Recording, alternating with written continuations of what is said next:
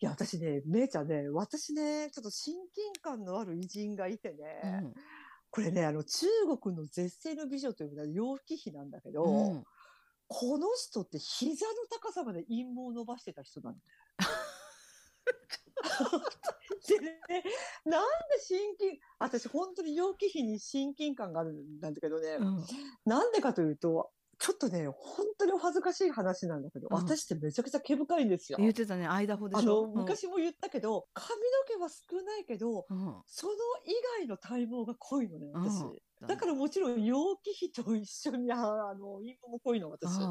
でね、まあ、今はまあ、ちょっとね、お年頃っていうのは、うん。お年頃ってもうもうほとんど老人に近いんだけど、まあ、30、40過ぎてから、まあ、ちょっと気にするようになっちゃったんだけど、うん。やっぱ10代、20歳ぐらいの頃って、当時、まあ、彼氏もいないし、うん。見せる相手もいないし、うん。ほら、私、高校生の時に、山口県の、あの、それこそあの、安倍さんの地元うのん。長門市っていうところに、うん。マラドーナ前田がいるじゃん。うん。あ、前田って言っちゃいけなかった。あの、マラドーナちーちゃんだっけなんだっけ。うん。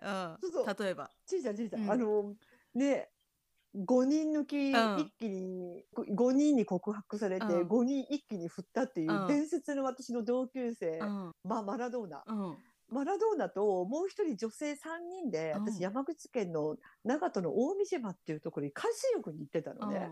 そのマラドーナともう一人の友達が、海、沖に使って、まあ腰ぐらいまでのあたりで、うん。ビーチ、ビーチボールっていうの、うん。プーって膨らまして、うん。バレーみたいな、うん。あれをやってたのよ。うん。私はちょっと疲れてたから、必死でちょっとこう休憩してたのね。だったら、結構若い、当時若い男性が、そのマラドーナ見つけて、ん。めちゃくちゃ巨乳でビキニしてて、あちょっとあれ見ろ、ちょっとあれ見ろみたいな感じで。あうん。うわ、何あのおっぱい。うわ、めっちゃ、うわお、セクシーみたいなこと言ってたのよ。うん。私それ見て一人で笑ってたんだけど。で、だでもほら、そのマラドーナたちはビーチバレーしてるからさ、うん。ビーチバレーってあの海に入って、うん。私が一人で休憩してて、そのうちの一人がパッと私に気づいてう、んなんと私に声かけてきたのよ。うん。お姉さん何？一人？みたいな感じで。うん。一緒に泳ごうよって、なんかね、この私にうん。ナンパをしてくださったのね、うん。ありがたくも。うん。でも私まだほら、18、19だったし、うん。あんまり対応ができなかったのよ、私。うん。なんて返事していいかわかんなくて、ガン無視してたのね、うん。私。対処に困って。うん。で、いろいろね、どこから来たの？ね何してるの？一人なの？まさかああそこの巨乳と一緒ですって言えなくて、うん。ずーっと黙ってうつむいてたら、うん。なんかちょっと向こうもカチンと来たんじゃない？なんだよ、この子って人が誘ってるのに無視してさ。まあ相手二人だったんだけど、ちょっとムカつくぜ、みたいな感じで言い始めて。うん。で、立ち去る直前に、うん姉ちゃん、どうでもいいけどはみ出してっからって言われたの、私。で、えっ と思って。で、恐る恐る自分の股間見たら、私1本2本じゃなくて100本ぐらいはみ出してた。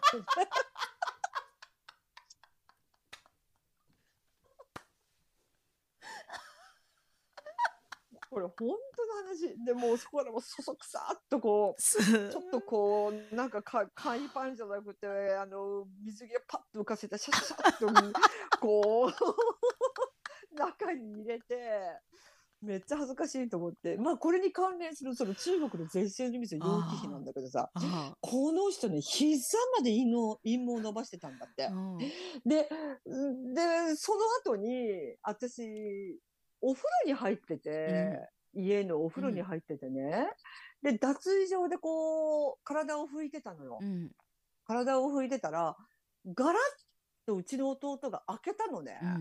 うんガラッと開けて、うんまあ、別に弟も悪くないじゃん。これあの、うんプルちゃんの方なんだけど、ガラッと開けて、で、私もう下半身丸出しだったのよ。すっぱだかだったし。うんで、あっって思ったら、あ、ごめんってピシッと閉めたのね。うんで、別に気にしてなかったの。うん見られたことを。うんで、その後弟も何も言わなかったし、うんいや、別にいいよと思ったら、うん何日か経って、うちの母親から聞いたんだけど、あんた見られたんだってと。うんなんかね、そのプルちゃんが、うんいや、パッと開けたらお姉さんがうん裸で、んちょっとお姉さんのあそこの毛、サンタクロースのヒゲだ、ヒゲみたいだったって言って。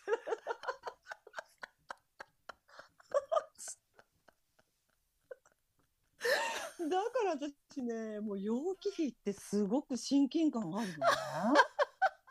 で、なんか、昔何百年前に出版されたちゃんとした歴史本に、うんその楊貴妃が、うん楊貴妃のことも書かれていて、うんもうとても毛が長く、あの髪の毛が長くて美しい。髪の毛ではなく、それは陰毛も同様である。それは膝まで伸びてるってちゃんと書かれたらしい。へえ そそあの、イスラム教のあの、コーランってあるじゃん。イスラうム教徒の。うんあのコーランによると、あのシバの女王もね、うんちゃんとコーランに書かれてたんで、シバの女王は膝までの長さで美しくて陰毛が艶やかと書かれてたらしいよ。えーでも私思うけど掘ってたらそこまで陰毛って伸びるのかな？私多分掘ってても伸びないと思うね。や伸びないと思うよ。でしょ？うんでも、あ、この話した昔のオーストリアの市長の話。ブラウナウの。ブラウナウの市長。してないあのーオーストリアのブラウナも何百年前の話で、うんブラウナウといえばあの、ヒトラーの生まれ故郷だよね。ああうんそうね。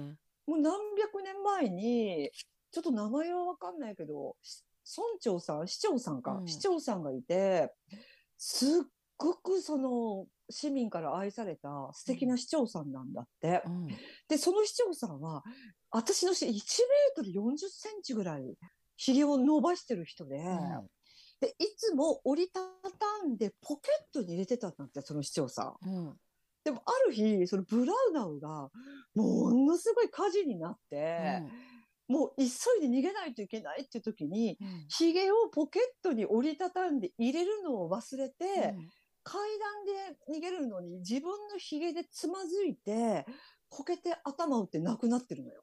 で、ああそういまだに、うん。そのブラウダウンのその博物館には、市長のヒゲが展示されてるらしいよ。今でも。そうなんだ。私そのうん話話だけ聞いてて昭和ハッピーで。でもそれが。オーストリアのブラウナ市長うん。さんだってことは知らなかった。今日初めて知った。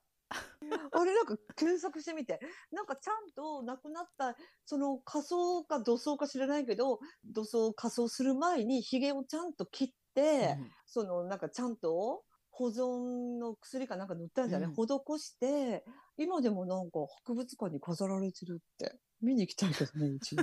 一度。っていうかちょっと待ってよ福ちゃん。その福ちゃんの毛がサンタクロースとかさ、あとおー私あのお兄ちゃんナンパのお兄ちゃんたちにちょっと言っとくけどよって 素通りできないぐらい面白いんだけど。どうでもいいけどさ、兄ちゃん、はみ出してるからね、って言われて、チッと思ったの。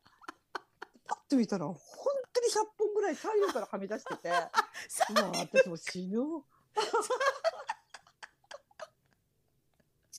それそういう時って福ちゃんはさ笑うの？自分で。それともやっぱさすがに恥ずかしいなと思うの？